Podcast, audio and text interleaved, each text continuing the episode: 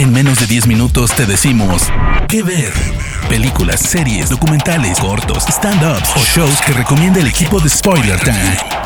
¿Qué ver? ¿Cómo están gente de Spoiler Time? Quiero darles la bienvenida a una nueva emisión de ¿Qué ver? Recomendaciones en menos de 10 minutos sobre películas, series, documentales especiales y todo lo que tenga que ver con el mundo del entretenimiento y del streaming. Les recuerdo, gente preciosa, que yo soy Harry Plus y que me pueden encontrar en todos lados como arroba el Harry Plus y que siempre es un placer estar aquí platicando con ustedes. En esta ocasión traigo una película sumamente interesante que se estrenó en Netflix hace algunos días y que ya está causando muchísima polémica, controversia y que ya está en el top de lo más visto para nuestro país. Entonces, ¿de qué estoy hablando? La película se llama Ya no estoy aquí, del director Fernando Frías, y que como les digo, la pueden encontrar en Netflix. Fernando Frías escribió y dirigió Ya no estoy aquí, eh, una producción que desde el 2017 está rondando por varios festivales y que incluso fue reconocida como la mejor película del Festival Internacional de Cine de Morelia el año pasado. La historia nos sitúa en Monterrey, Nuevo León, en México, con un joven de nombre Ulises que pertenece a una pandilla callejera que pasa sus días eh, bailando con la cumbia relajada y asistiendo a fiestas. Después de una confusión con un eh, cártel local,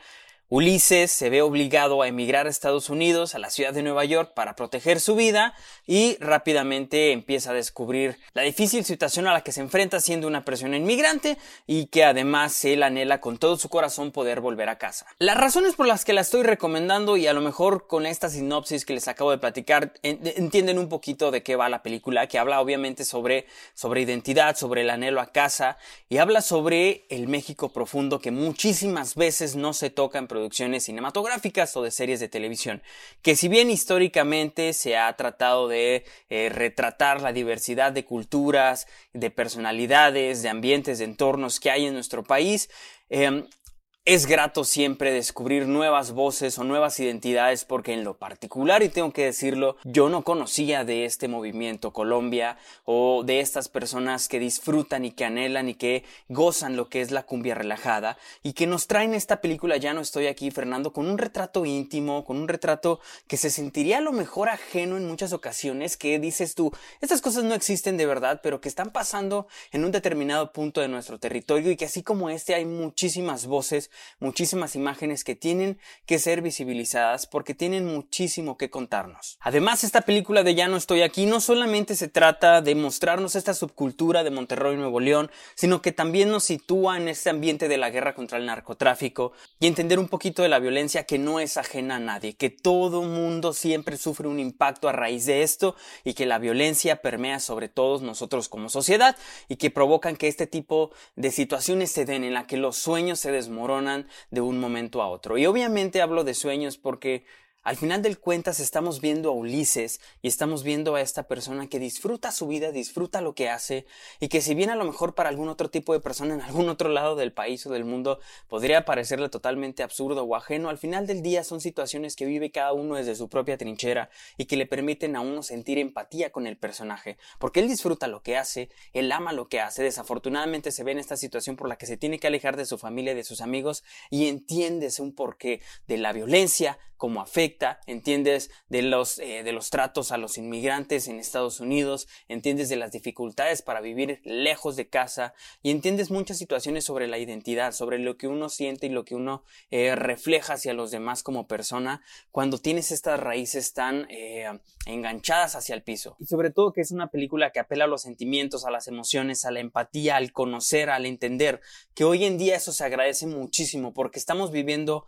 momentos de grandes cambios en cuanto a la segregación, en cuanto a la discriminación, al racismo, y creo que es muy importante tener este tipo de historias que manejan este tipo de tacto, que tienen esta sensibilidad, estos retratos, esta responsabilidad social y, civil, obviamente, para que las personas entiendan y comprendan lo que es el ser humano y lo que es tener sueños y anhelos, que aunque son distintos a los tuyos, no significa que no son importantes. Entonces creo que ya no estoy aquí, creado por Fernando Frías, hace un trabajo de conciencia sumamente interno, muy profundo y que además se agradece porque tiene un ritmo sumamente ligero, es agradable, es interesante y quieres conocer sobre Ulises, quieres conocer sobre el movimiento Colombia, quieres conocer sobre cómo es que se desarrolla esta subcultura en Monterrey, Nuevo León. Y quieres entender este mundo, quieres ser parte de, porque obviamente es de nuestro México, esto es nuestro México, esto es nuestra humanidad, somos nosotros y es muy interesante tener este tipo de conciencia, de cultura y de conocer más, salir un poquito de la zona de confort y creo que Fernando lo hace de manera extraordinaria, no por nada en el Festival Internacional de Cine de Morelia se le reconoció de esa manera y no por nada en Netflix también se le está reconociendo al ser de las películas más vistas en los últimos días. Entonces, Recomendación, es muy buena, es bonita, tiene un buen mensaje, está muy bien desarrollada, tiene una estética impecable, tiene una fotografía muy bien realizada y que además tiene una paleta de colores que eh, maneja tonalidades sumamente ad hoc a lo que nos está representando esta cultura. Entonces creo que por este sentido visualmente se van a sentir atraídos y auditivamente también van a sentir un gozo tremendo al escucharle estas cumbias relajadas que la verdad es que si uno las goza en fiestas, ahora imagínense en esta cuestión, no viéndolo en película. Entonces entonces, ahí está, esto es Ya no estoy aquí. Algunos datos curiosos de esta película es que fue filmada en la Sultana del Norte y que su protagonista, Daniel García, es originario, eh, es originario, perdón, de la Alianza Real en Escobedo, este, que la única actriz de profesión como tal es Shueming Angelina Chen, que es quien le da vida a Lin.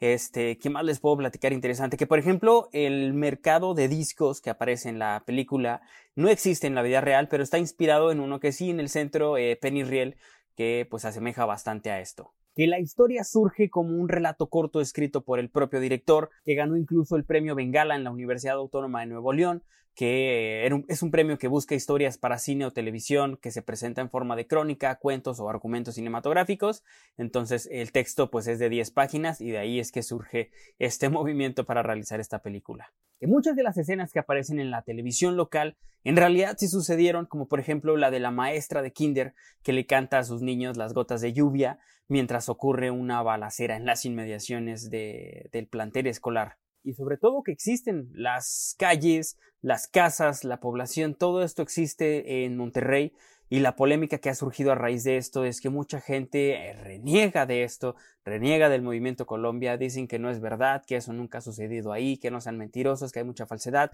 pero la verdad es que hay este hay un pequeño cortometraje llamado Diversidad Nacional, la Colombia Regia, que fue filmado hace varios años y que demuestra que en realidad existen estas personas amantes de este estilo en estos lugares, porque hay imágenes que van hasta lo interior de estas colonias y que muestran la realidad del movimiento Colombia. Y que cómo surgieron muchos de los actores que aparecen en la película, pues bueno, es que realizaron un casting en el barrio antiguo, buscaban hombres de entre 17 y 24 años que bailaran cumbia, y por eso es que se le da la oportunidad también a mostrar estas voces de la vida real en la película. Como les digo, esta película la pueden encontrar en Netflix, vale muchísimo la pena, denle la oportunidad y muchísimas gracias por escucharnos aquí en que ver recomendaciones en menos de 10 minutos sobre películas, series, documentales especiales y más cosas entretenidas. Les recuerdo que yo soy Harry Plus y que es un placer estar platicando con ustedes. Gracias por seguir las redes sociales de Spoiler Time, estén siempre al pendiente de todo el contenido que estamos realizando y nos vemos en una próxima emisión.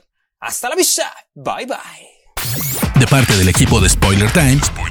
esperamos que te haya gustado esta recomendación. Nos escuchamos a la próxima. ¿Qué ver?